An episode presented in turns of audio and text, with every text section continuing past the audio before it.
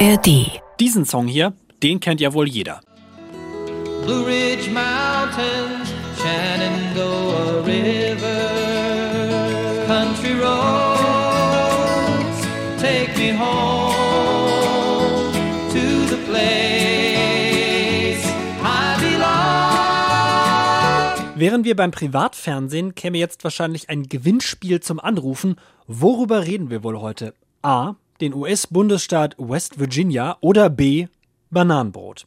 Die Antwort auf die Frage und warum dieser die Antwort auf die Frage und warum dieser eben gehörte weltberühmte Song inhaltlich so eigentlich gar nicht richtig passt, gibt's jetzt.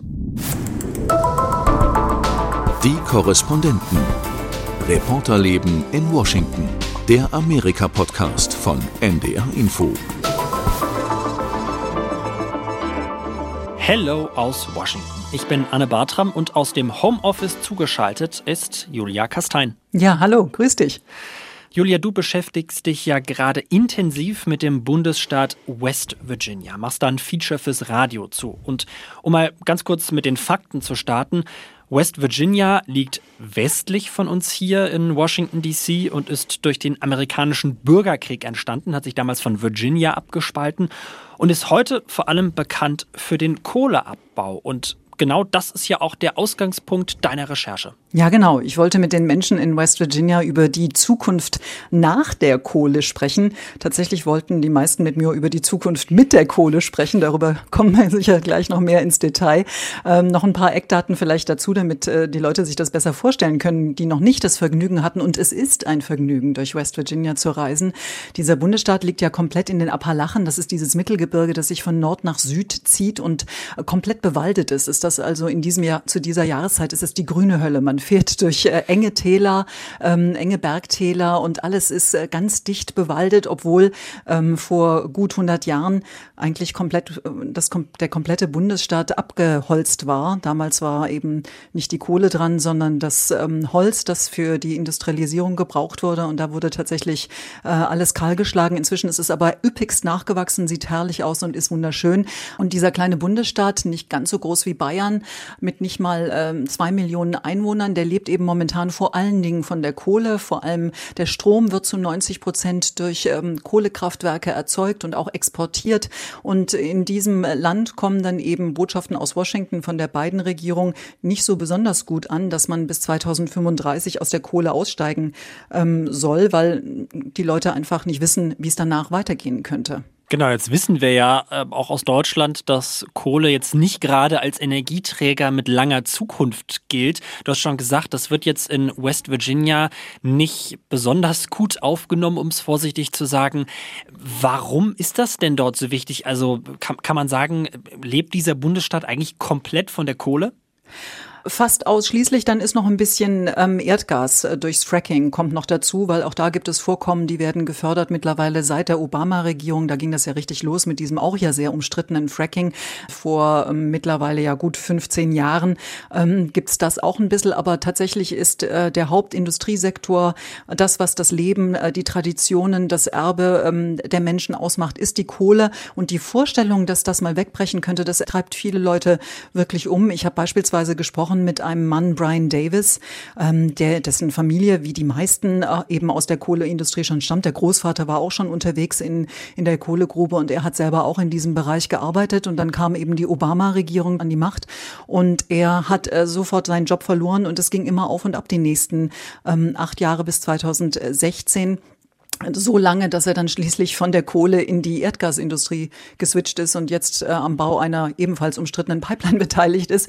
Und äh, wir können ja mal kurz reinhören, äh, wie Brian Davis das erlebt, diese Sorge, dass möglicherweise mit der Kohle oder eben auch dann mit dem Erdgas, das ist ja auch auf der Liste der fossilen Energieträger und damit eigentlich irgendwann äh, beendet. So wünschte sich die beiden Regierungen, wie er mit dieser Sorge umgeht. I went through so much between 2008 to 2016 that it's it's just something that's you could almost call it like a PTSD. It's just you just think about it. You know, any rumors that jobs you have that something might shut down or permits aren't going right, you just think about it. It's it's an automatic scare to you to, that something might happen. Ja, also sagt, das macht ihm einfach Angst. Das sei so ein bisschen wie PTSD, was er da erlebt, also diese posttraumatische Belastungsstörung, die man eigentlich mit Kriegsveteranen äh, assoziiert, aber das ist wohl sehr traumatisch. Ein Stück weit kann man sich das vielleicht deshalb erklären, weil Brian Davis ähm, eben der Hauptverdiener ähm, ist eine, in einer sehr großen Familie. Er und seine Frau Lisa haben zehn Kinder und es gibt eben in diesem County, in dem sie wohnen, ganz im Süden von äh, West Virginia eigentlich keine Alternativen. Seine Frau hat es mir auch nochmal erklärt. There's no jobs here adequate enough to replace that kind of income unless there was another energy solution to where you could put these miners in an equally paying position. People here are going to have to move out of state, way away from their grandparents, parents, aunts, uncles, siblings, Here, all you have is coal mines. Also sie sagt, hier gibt es eben nur die Kohle und keine Jobs, die ein ähnliches Einkommen generieren können, von dem man dann auch eine große Familie beispielsweise ernähren kann. Tatsächlich haben die äh, Menschen in der Kohleindustrie, zumindest in den letzten Jahren, ganz gut Geld verdient, wenn sie denn Arbeit hatten. Das ist wie alle äh, Rohstoffindustrien ähm, äh, so Boom and Bust. Es läuft mal ganz super und man verdient richtig viel und dann läuft es wieder ganz schlecht. Und ähm, in West Virginia geht es eben kontinuierlich weiter bergab, auch wenn jetzt gerade gerade in diesem Moment es wieder ein bisschen besser aussieht, dank des Kriegs in der Ukraine, wenn man das so sagen darf. Aber insgesamt ist tatsächlich ähm, die Kurve eine, die nach unten führt, schon seit einigen Jahrzehnten. Und wenn jetzt tatsächlich auch noch ein Enddatum gesetzt wird, dann haben die Leute hier vor allen Dingen Angst. Der Mann hat ja vorhin schon gesagt, äh, er war so ein bisschen hoffnungslos bis 2016. Das war jetzt genau das Jahr, als Donald Trump die Wahl zum Präsidenten gewonnen hat. Und ich vermute mal, das war jetzt nicht ganz zufällig, dass er das gesagt hat. Nee, das war nicht ganz zufällig, weil er tatsächlich es äh, so erlebt hat, in dem Moment, als äh, Donald Trump äh, gewählt wurde und dann ja kurz darauf, Anfang 2017, ins Amt kam, da ging es wieder aufwärts mit der Kohle. Tatsächlich ähm, belegen das die Zahlen nicht unbedingt, aber manchmal ist ja zwischen Realität und gefühlter Wirklichkeit ein gewisser Unterschied. Auf jeden Fall hatte er wieder Zuversicht gewonnen, dass es bergauf geht. So hat er es erlebt. Für ihn selber persönlich war es auch einfach so. Und äh, insofern ist er hochzufrieden und ähm, hat noch dazu eben das Gefühl, dass mit äh, Donald Trump jemand da ins Amt kam, der tatsächlich nicht über West Virginia, diesen Flyover State, das sind die Staaten, wo eben die Flugzeuge nicht landen und starten, sondern nur drüber fliegen. Und dazu gehört West Virginia ganz bestimmt und, und zuallererst.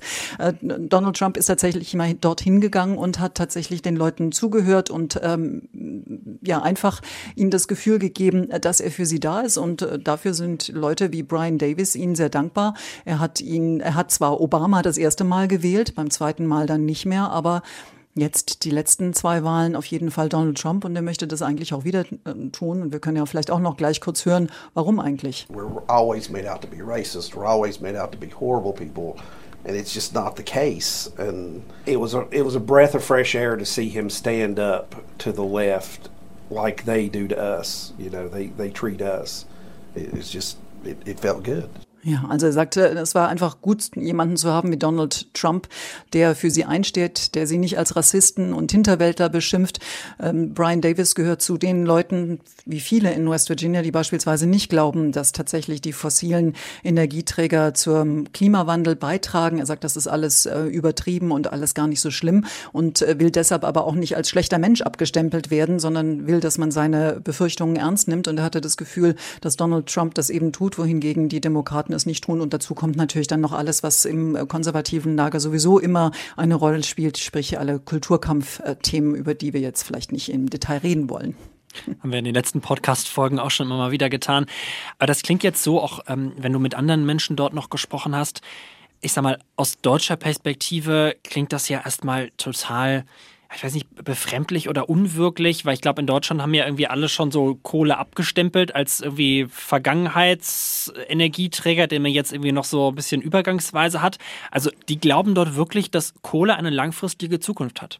Ja, also äh, mir wurde immer wieder erklärt, dass äh, auf jeden Fall mehr ja hochwertige Steinkohle und die wird in West Virginia eben auch ähm, gefördert und auch exportiert im Übrigen auch nach Europa, auch nach Deutschland, dass man die weiter grauben, äh, dass man die weiter brauchen wird, beispielsweise für die Stahlindustrie. Und wir werden natürlich nicht in der Zukunft komplett auf Stahl äh, verzichten können. Das ist, glaube ich, da sind sich, glaube ich, auch alle einig. Es ist ja nur eine Frage äh, der Dimension. Aber sie beharren beispielsweise darauf, dass äh, Kohle dafür wichtig ist und eben auch für die Produktion von vielen anderen äh, Gütern füttern, nicht nur zur Verstromung, wofür sie in West Virginia ähm, eben vor allen Dingen in den letzten Jahrzehnten verheizt wurde. Also es ist ein komplexes ähm, Thema.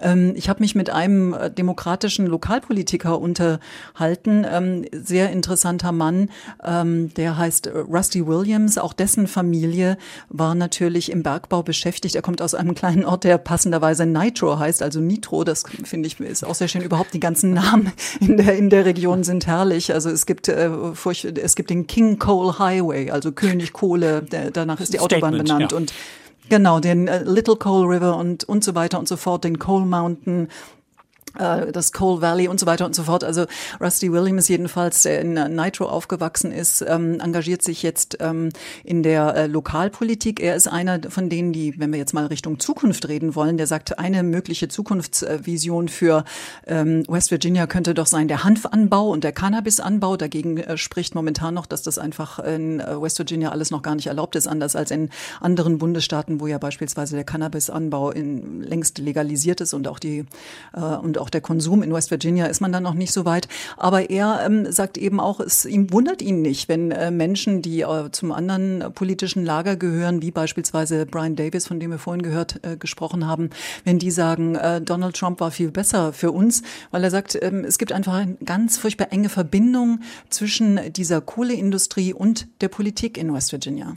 You know the same folks who are are padding the campaign accounts of our elected officials are also supporting the coal and chemical industries and uh, you know the media here. So they've got a, a real stranglehold on not just uh, the policies they push but on the narrative behind those policies Also er sagt, die gleichen Leute, die die Wahlkampfkonten der Politiker füllen in West Virginia, die stehen hinter der Kohle- und Gasindustrie und sie halten nicht nur die Politik im Würge Würgegriff und die Medien, sondern eben auch das Narrativ über diese Politik. Und das erklärt dann natürlich ein Stück weit, wenn du in der Schule, in den Lehrplänen nur darüber hörst, dass äh, Kohle gut ist für deinen Bundesstaat und für, der, für die Menschen dort, dann fällt es dir vielleicht irgendwann schwer, tatsächlich die Vorstellung zuzulassen, dass sie nicht so gut ist für die Menschen dort, obwohl es auch dafür natürlich jede Menge Beispiele gibt. Ich finde das total spannend, was du vorhin auch erzählt hast, ähm, dass es ja auch so eine Art naja, Wechselwähler dann auch sind. ne? Also waren das eigentlich traditionell eher auch äh, Demokraten, wenn er auch das erste Mal noch Obama damals 2008 gewählt hat. Und jetzt, ich sag mal, von Obama zu Trump ist er jetzt für jemanden, der hier in Washington DC lebt, ein sehr unvorstellbarer Sinneswandel. Hm, Das stimmt, wobei ähm, ich glaube, Obama hat tatsächlich, weil er so viel ähm, äh, Wechselhoffnung verbreitet hat im ganzen Land, äh, war nochmal so eine Ausnahme. Tatsächlich ist es aber so, dass West Virginia einfach durch diese ähm, Kohleindustrie und dadurch, dass natürlich zumindest für eine gewisse Zeit auch die Gewerkschaften dort sehr stark waren, eigentlich traditionell demokratisch gewählt hat über viele Jahrzehnte. Das hat sich dann mit dem Niedergang dieser Industrie, der sich ja schon lange hinzieht, äh, schon seit den 90er Jahren eigentlich dann immer mit einem großen, äh, kurzen Aufflackern, wo es nochmal aufwärts ging und dann wieder zurück, ähm, äh, hat sich verändert und inzwischen ähm, wird dort äh, fest republikanisch gewählt. Donald Trump hat beispielsweise bei der letzten Präsidentschaftswahl, als er Biden insgesamt gewonnen hat, hat er in West Virginia doppelt so viele Stimmen bekommen wie Joe Biden. Also da sieht man schon, dass äh, in West Virginia die Großwetterlage eher äh, Richtung äh, Republikaner steht. Und mit einer einzigen Ausnahme im Übrigen, Joe Manchin, den Namen haben äh, Nerds vielleicht ja schon mal mitgekriegt. Das ist der demokratische Senator von West Virginia, war früher mal Gouverneur dieses Bundesstaates und ist derjenige, der in, bei diesen knappen Vermehr Mehrheitsverhältnissen im Senat immer wieder Knüppel zwischen die Beine wirft. Dann schauen wir doch mal auf äh, Lösungsansätze. Du hast ja auch Projekte besucht, die versuchen, für eine Welt nach der Kohle äh, irgendwie das Ganze umzuwandeln und neue Möglichkeiten zu setzen. Genau. Und äh, das ist äh, faszinierend gewesen, ähm, auch deshalb, weil es so furchtbar mühsam ist. Und äh, ich habe gesprochen mit einem Mann, der heißt Austin Caperton. Äh, der entstammt auch einer Bergbauindustrie, hat äh, das Familienunternehmen äh, geleitet, bis die Kohlevorkommen da erschöpft waren. Dann war er ein paar Jahre lang äh, Umweltschutzminister in West Virginia. Da sieht man auch nochmal diese enge Verzahnung zwischen ähm, Kohleindustrie und Umweltschutz. Also da ist der ehemalige Kohlebaron dann äh, für die Einhaltung Verbesserung der Umweltstandards hm. zuständig. Aber er sagte, ja, aber er, ähm, ein reizender Mann, Anfang 70, ähm, leider momentan krank, deshalb konnte ich ihn nur äh, per Videoschalte interviewen. Sein äh, Projekt, soweit es gedient ist, habe ich mir mit einem Kollegen von Ihnen vor Ort angeguckt. Aber Austin Caperton ähm, hat mir erzählt, es sei eben genau diese Arbeit im Umweltschutzministerium ähm, gewesen, die ihm klargemacht hätte, es gäbe doch da eine super Idee, was man machen könnte, beispielsweise in diesen alten ähm, stillgelegten Bergbaustollen, weil dort gäbe es, so sagt er, jede Menge Ressourcen, die man braucht, um, halte ich fest, eine Lachsfarm zu etablieren. My focus is what can southern West Virginia do mein Fokus ist, was kann das südliche West Virginia tun, um Jobs zu schaffen, die es sonst nicht gäbe. Wir haben Billionen Gallonen Wasser im Untergrund, schon gekühlt und gefiltert, auf dem Weg in die Erde. Und wir haben die Leute.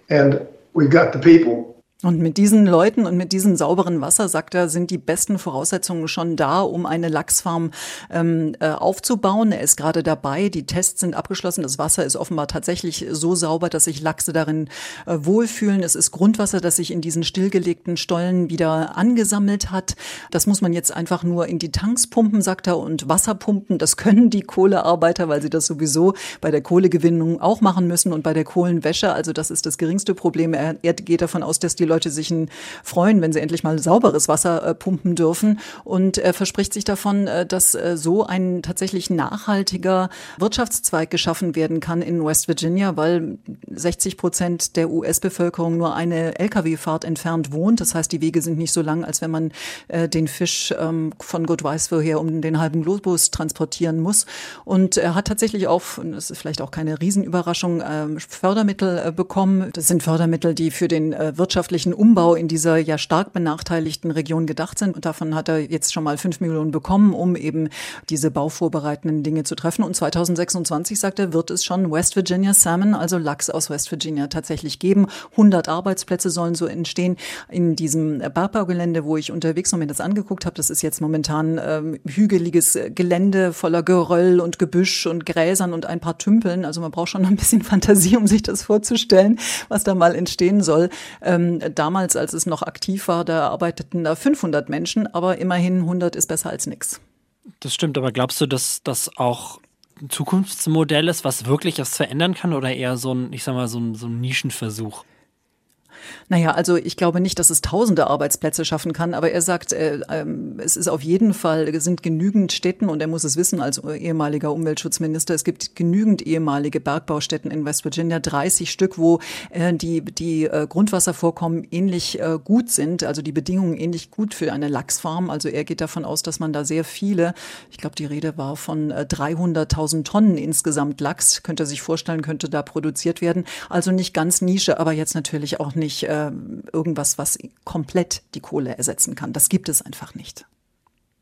Jetzt warst du da ja intensiv unterwegs in der Region, hast also auch gesehen, wie die Natur dort aussieht. Was macht denn dieser jahrzehntelange Kohleabbau dort mit der Natur? Ist das alles irgendwie Brachfläche da, wo jetzt kein Wald steht? Oder wie kann ich mir das vorstellen? Ja, also äh, man, man sieht die Folgen ähm, nicht auf den ersten Blick. Also es ist so, dass die Kohle in West Virginia, wie fast überall, also die Steinkohle ist es ja verschiedener Qualität, wie fast überall auf der Welt wurde die ja zuerst unter Tage abgebaut. Und irgendwann kann man dann auf die Idee, es ist doch viel günstiger, wenn wir einfach die Berggipfel wegsprengen, so die Kohlesohlen freilegen und die dann abbaggern. Das ist das sogenannte Mountain Top Removal. Ich hatte die Gelegenheit, mit einer Umweltorganisation so einen kleinen Rundflug zu machen in der Cessna über dieses Gelände und dann siehst du eben, was was du von unten nicht siehst. Wenn du durch die Täler fährst, kriegst du das gar nicht mit. Dann siehst du eben, dass dieser wunderschöne, dichte Wald voller Wunden ist. Es sieht aus wie eine Mondlandschaft dann an den äh, ehemaligen Gipfeln. Dazwischen dann riesige Auffangbecken für den äh, Kohleschlamm, der bei der Produktion entsteht. Das ist äh, auch alles ähm, nicht sehr günstig. Es gab schon fürchterliche Unfälle, wo solche Dämme gebrochen sind und dann dieser ganze äh, Schmadder sich ins Tal ergossen hat. Das ist alles nicht sehr schön und äh, vor allen Dingen dieses Wegsprengen der Berge Berggipfel, das ist mit äh, einer enormen äh, Belastung verbunden für die Leute. Ich habe mit einem jungen Mann gesprochen, der heißt Junior Walker, der kommt aus Eunice in äh, West Virginia und der beschreibt mal, wie er aufgewachsen ist. So we're in Eunice, West Virginia, the town I grew up in. That's actually the house I grew up in. Um, and uh, you know I could I could take a, a, record and play it on my turntable, and then within 24 hours you could like try to play it again, and you just couldn't for the dust on the top of it. Hm, also ähm, ich weiß nicht, ob ihr das Rauschen im Hintergrund hört, aber da hört man äh, die Arbeiten der noch aktiven Kohlemine hinter ihm am Berg. Also der Lärm ist auch schon ganz schön ordentlich und vor allem der, der Staub so wahnsinnig, dass er sagt, als er, wenn er eine Platte abgespielt hat und das 24 Stunden später nochmal versucht hat, dann ging das schon nicht mehr, weil der, die Staubschicht so dicht war durch das, was sich da alles abgeregnet hat. Und das ist tatsächlich ein Riesenproblem. Es gibt Studien, äh, wonach die ähm, Krebsraten, die Missbildungsraten in diesen Regionen Regionen, die, auf die der Staub, dieser Feinstaub eben immer wieder herabregnet, ähm, deutlich höher ist als äh, unter der Restbevölkerung. Also das ist schon eine wahnsinnige Belastung für die Menschen dort. Wie war das für dich da unterwegs zu sein und mit so vielen Menschen da zu sprechen, die so auch noch, noch auf diese Kohle setzen? Hast du da eher so eine, ja, so was Hoffnungsvolles wahrgenommen von manchen, die irgendwie denken, okay, man, man macht was anderes oder sogar meinen irgendwie, Kohle hat doch eine Zukunft oder ist da eher so ein bisschen Resignation? Also was mir ehrlich gesagt am meisten aufgefallen ist, ist diese wahnsinnige Hilfsbereitschaft und Freundlichkeit der Menschen. Also die sind, da, da war wirklich keiner, der irgendwie äh, mir nicht was erzählt hat und, und hilfsbereit war und war wirklich äh, extrem. Ich bin rumgefahren und war auf der Suche nach so einem ehemaligen Mountain Drop Removal äh, Gelände und äh, hatte mich verfahren und äh, habe dann irgendwie gedacht, oh, was machst du denn jetzt? Und äh, fuhr die Straße entlang und dann kam mir ein ähm, Auto entgegen mit Warnblinkanlage und ähm, aus dem Beifahrer Beifahrerfenster steckte eine Frau die Post in die Briefkästen. Das war kein Postauto, das war ein Privatwagen. Und das war, das war Melody, die mit ihrem 82-jährigen Vater Buddy McClure unterwegs war. Er hat, weil ihr Auto kaputt ist, hat er sie gefahren. Und so hilfsbereit, wie er für seine Tochter ist, war er auch für mich. Hat dann, ich habe dann gesagt, ich habe mich verfahren. Und, ja, das passiert halt hier. Und äh, ja, wo willst du denn hin? Na komm, fahr uns hinterher, wir bringen dich dahin und so. Und nach zehn Minuten waren wir dann da angelangt, wo ich eigentlich dann alleine weiterfahren konnte. Wir hatten uns wirklich nur nur kurz unterhalten und kannten uns kaum. Aber die äh, Verabschiedung, die, die dann äh, passierte, die will ich euch nicht vorenthalten. Okay, okay, I'll point you right ahead. Yeah, I hope everybody. I love everybody. Thank you. I do. All right. Julia, have a good day, huh? And you. Take love, care. Love you. Love you too. Love you. Bye bye. Bye. We'll, we'll show you where to go straight ahead. Yep. Are you Keep ready? going. All right. No more stops. Also, I love you, I love you. Sehr viel Liebe. Sehr viel Liebe, aber wirklich ernst gemeint. Er hat mich dann auch später nochmal angerufen und gefragt, ob alles okay ist, ob alles gut gelaufen ist. Also wirklich ähm, wahnsinnig nette Leute.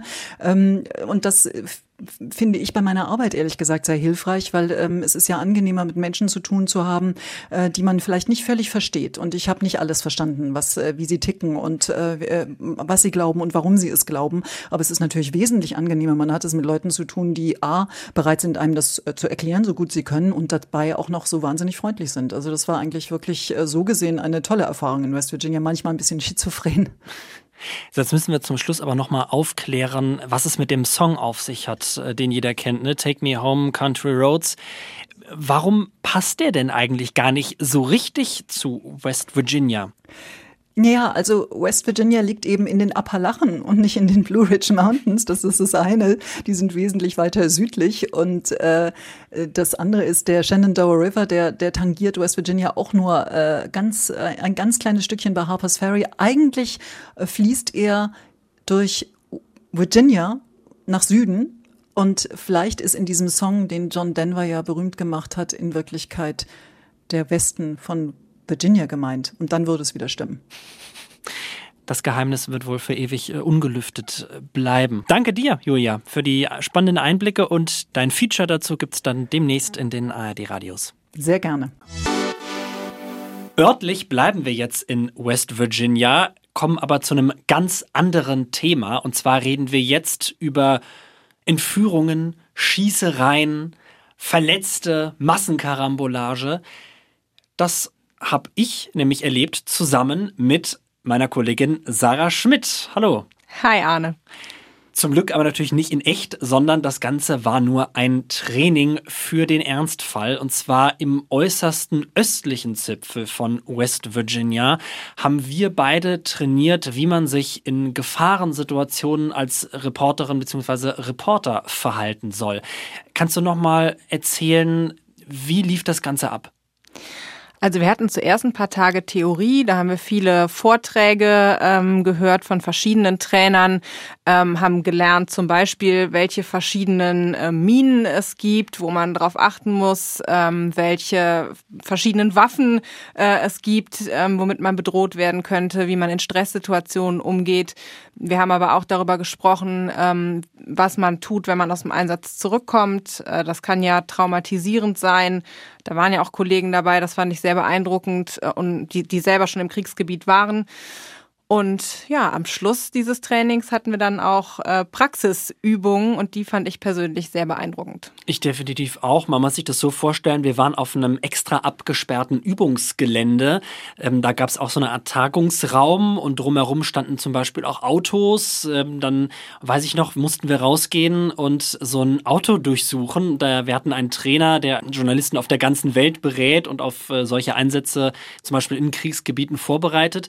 Und da habe ich dann zum ersten Mal in meinem Leben ein Auto auf Drogen und eventuelle Sprengsätze untersucht. Und das war für mich, weil ich eine ganz seltsame, surreale Situation, da irgendwie Autotüren aufzumachen und in sämtlichen äh, Ritzen zu gucken und mit so einem Spiegel drunter zu gehen. Äh, wo könnte jetzt eine Bombe versteckt sein? Wo könnte dir jemand Drogen untergejubelt haben? Das, das äh, habe ich nämlich auch gelernt, weil ich dachte so, hier, warum? Ich, ich werde jetzt nicht anfangen, hier nebenbei noch als Drogenkurier zu arbeiten, aber nein, äh, die Gefahr ist dann immer, äh, dass einem das irgendwer unterjubeln will, äh, damit man dann von der Polizei irgendwie aufgehalten wird. Ich weiß nicht, was, was war bei dir so das Beeindruckendste an diesem Training? Also für mich war das beeindruckendste ähm, die Situation, als wir beschossen worden sind. Wir sind ja nicht wirklich beschossen oh ja. worden. Oh, ja, gut, das, das ist wichtig ja. zu erwähnen. Ne? Genau, wir sind nicht wirklich beschossen worden und wir wussten ja, was, was, also dass etwas passieren wird. Das war ja klar, als wir in dieses Auto eingestiegen sind. Also wir waren dann ja zu dritt drei Journalisten in dem Auto plus die Fahrerin. Und äh, ja, wie gesagt, wir wussten, da kommt irgendwas auf uns zu, es wird ein Hinterhalt sein. Ähm, und als dann aber diese Schüsse losgingen, es waren ja Platzpatronen, trotzdem hörte man halt dieses Geräusch. Ähm, da merkte ich, egal wie oft man das durchspricht in der Theorie und wie gut man sich einen Plan macht, äh, wenn es dann soweit ist, und das war ja wirklich alles nur Übung, das wusste man ja, ähm, also ich bin kopflos geworden. Ich äh, fand das so interessant, weil man uns ja vorher gesagt hat, es gibt die Leute, die freezen, also einfrieren in so Stresssituationen. Und ich hätte von mir immer gedacht, ich, wenn ich einen Plan habe, dann dann komme ich da schon irgendwie durch. Und äh, wir hatten dann ja auch einen Plan, wir sind ja so ausgestiegen, wie wir sollten. Also Türe auf, hinter der Türe Schutz suchen ähm, und dann möglichst schnell hinter das Auto, hinter den Kofferraum, hinter den Motorblock, weil man da ja am besten vor Schüssen äh, geschützt ist. Und dann sind wir da halt hocken geblieben, oder? Dann, dann standen wir da. Ich fand auch, ähm, man muss sich das nochmal so vorstellen. Also wir sind eingestiegen in ein Auto, hatten eine Fahrerin äh, und die haben es ja wirklich auch gemein gemacht. Die sind dann ja einmal äh, quasi, äh, naja, nicht um Block gefahren, aber zumindest so, so ein paar Runden gedreht. Die Fahrerin hat sich noch mit uns unterhalten, als würde sie uns zu einem Interview irgendwo hinfahren. Und auf einmal, ich habe das erst gar nicht realisiert, stand dann unser Trainer da mit so einer Pumpgun und fängt auf einmal an äh, zu schießen. Und ich dachte erst so, huch. Und dann habe ich nur gesehen, wie ich, ich saß vorne auf dem Beifahrer Beifahrersitz, wie hinten die Türen aufgingen. Äh, du und noch äh, die andere Person, die da mit uns im Wagen äh, hinten saß beim Training dabei war, äh, rausgestürmt seid und ich auch erstmal so, huch, was mache ich jetzt? Und natürlich, wenn du vorne sitzt, auch ähm, ne, sehr äh, im, im Schussfeld und hab dann auch erstmal überhaupt nicht irgendwie weiter darüber nachgedacht, bin, bin auch einfach raus und äh, ein anderer Teilnehmer hat das Ganze dann gefilmt und da hat man hinterher gesehen, dass ich schön meinen Hintern rausgestreckt habe, weil ich nämlich nicht dran gedacht habe, natürlich die hintere Tür zuzumachen, sondern schön um die herum gelaufen bin hinter das Auto. Und im Ernstfall, äh, ja, ähm, wäre mein Hintern da nicht ganz so glimpflich bei rausgekommen bei der, bei der ganzen Nummer. Ja, dann hockten wir da alle hinter dem Auto und eigentlich wäre es ja logisch gewesen, denn der Trainer schoss ja immer weiter mit seinen Platzpatronen auf uns, dass wir möglichst schnell uns aus aus dem Staub machen hinter dem Auto weg. Und wir drei saßen da aber irgendwie und dachten uns, naja, jetzt ist die Übung doch hier eigentlich beendet. Bis hierhin haben wir es doch durchgesprochen in der Theorie. Und da merkte ich, okay, ähm, in so einer Stresssituation, ja, ich komme bis dahin, wie es mir erklärt worden ist und wie ich mir das im Kopf zurechtgelegt hatte. Ähm, Und dann haben wir einfach aufgehört. Also wäre nicht gut ausgegangen für uns. Jetzt kann man sich natürlich die Frage stellen, warum machen wir das? Weil Gott sei Dank die USA ja jetzt irgendwie kein äh, Bürgerkriegsland sind. Der Bürgerkrieg hier ist ja jetzt schon ein paar hundert Jahre her. Ähm, aber trotzdem ist es ja nicht ganz ungefährlich manchmal, äh, unser Job. Was, was, hat dir dieses Training gebracht? Fühlst du dich jetzt irgendwie sicherer, auch in, in solchen ernsten Situationen? Hast du auch jetzt äh, seitdem schon mal was erlebt? Also erlebt habe ich seitdem nichts. Ähm ich fühle mich insofern sicherer, als ähm, dass ich einfach gerade auch medizinisch nochmal einige Sachen gelernt habe. Also wir haben ja ähm, zum Beispiel gelernt, wie man Schusswunden verarztet, wie man Leute auch nach Wunden untersucht ich glaube, für uns als Deutsche, das fand ich eben auch ganz interessant, ähm, wir lernen ja viel in den Erste-Hilfe-Kursen, die wir machen. Und ich hatte den Eindruck, das sagte unser Trainer ja auch, dass es nicht überall auf der Welt üblich ist, dass man standardmäßig ähm, auch regelmäßig äh, Erste-Hilfe-Kurse machen kann das, was wir gemacht haben, ging dann ja nochmal darüber hinaus. Also tatsächlich zu gucken, wenn jemand eine Schusswunde hat, äh, wie verarzte ich die, wenn die Lunge durchschossen ist, wie verarzte ich das? Und, und das fand ich einfach interessant zu wissen, weil das ja was ist, was einem theoretisch auch hier in den USA passieren könnte und darauf vor, vorbereitet zu sein, fand ich gut. Und ich glaube, so für unseren Alltag hier ähm, dieses Verhalten auf Demonstrationen, das fand ich sehr spannend. Also das ist uns ja auch gezeigt worden. Äh, wir haben Teams gebildet äh, und, und, hatten dann einen Auftrag, ein Interview zu führen zum Beispiel. Und äh, dann kamen andere Schauspieler, ihr anderen aus der Gruppe, kamt auf uns zu und hattet eben den Auftrag, uns möglichst schnell zu trennen. Und bei mir meinem Partner ist das innerhalb von mehr oder weniger Sekunden gelungen. Und da merkte ich so, ja, also das ist was, was hier meinen äh, Arbeitsalltag auf jeden Fall betreffen könnte, auch in Deutschland. Und das war einfach eine total gute Erfahrung, das mal erlebt zu haben, einfach um sich bewusst zu machen, hey, guck ein bisschen rechts und links. Ich habe auf jeden Fall einen Tipp schon in meinen Alltag integriert, wenn ich irgendwo unterwegs bin. Ich glaube, du weißt, was ich meine. Du schickst mir immer Fotos. Äh, genau, jedes Mal am, am Flughafen oder wenn ich unterwegs bin, äh, immer häufiger oder auch manchmal in Restaurants sieht man ja so kleine Ladestationen, wo man USB-Kabel reinstecken kann, um sein Handy aufzuladen, statt eben das äh, in, in Strom zu stecken. Und ich dachte früher immer, Mensch, wie praktisch, gerade wenn man in Ländern unterwegs ist, ne, wie jetzt hier in den USA, die ja nicht dieselben Stecker haben wie wir in Deutschland. Und da haben wir dann gelernt, auf gar keinen Fall machen. Äh, da gibt es eben die Möglichkeit, die Daten einfach abzugreifen. Ne? Also man, man schließt da einfach sein, sein Handy an ähm, mit dem USB-Kabel, denkt sich nichts Böses, denkt, oh, ja, wird der Strom geladen. Aber tatsächlich gibt es dort eben, und das ist wohl äh, gar nicht mal so kompliziert, da die Möglichkeit, dann Daten abzugreifen. Und das äh, habe ich mir seitdem gemerkt. Und ich glaube, jedes Mal, wenn ich äh, an so einer Art Ladestation vorbeigehe, ähm, mache ich, glaube ich, ein Foto, schick's dir und sag immer hier äh, dran denken. Vielen, vielen Dank, äh, Sarah, und natürlich auch an Leonie Winter in der Technik, damit man uns hören konnte. Die ganze Folge zum Nachhören gibt es unter ndr.de slash die Korrespondenten oder genau wie die Folgen der anderen ARD-Auslandspodcasts in der ARD-Audiothek. Und ich sage Bye bye aus Washington. Die Korrespondenten. Reporterleben in Washington der Amerika-Podcast von NDR Info. Ich bin Miriam Arns, Journalistin und Podcastautorin. Der 3. Juni 1998 ist ein Tag, der mein Leben verändert hat. Denn meine Mutter steigt an diesem Tag in Würzburg in den ICE 884. Sie will zu einem Klassentreffen in Dänemark. Sie hat meine kleine Schwester dabei, die ist da erst zwei Jahre alt. In Hamburg müssen sie umsteigen aber der Zug wird Hamburg nicht erreichen. Kurz hinter Hannover entgleist er und rast in eine Brücke. 101 Menschen sterben, 105 werden verletzt. Viele Jahre lang wollte ich mich nicht mit dem Zugunglück auseinandersetzen. Jetzt, 25 Jahre später, ist es an der Zeit. Vielleicht ist es mein Alter. Ich bin jetzt fast so alt wie meine Mutter, als sie zusammen mit meiner Schwester in den ICE 884 gestiegen ist. Vielleicht ist auch einfach genug Zeit vergangen. In diesem Podcast frage ich mich, was genau ist am 3. Juni 1998 passiert? Im Zug und in dem kleinen Ort Eschede, dessen Anwohner spontan zu Notfallhelfern geworden sind. Wer ist für den Unfall verantwortlich? Wie geht es anderen Hinterbliebenen und Überlebenden? Und inwiefern beeinflusst dieser Tag, diese wenigen Sekunden an einem warmen Junimorgen vor 25 Jahren, noch heute das Leben der vielen Menschen, die von dem Unglück betroffen sind. Darum geht es in diesem Podcast. Eschede, 25 Jahre danach.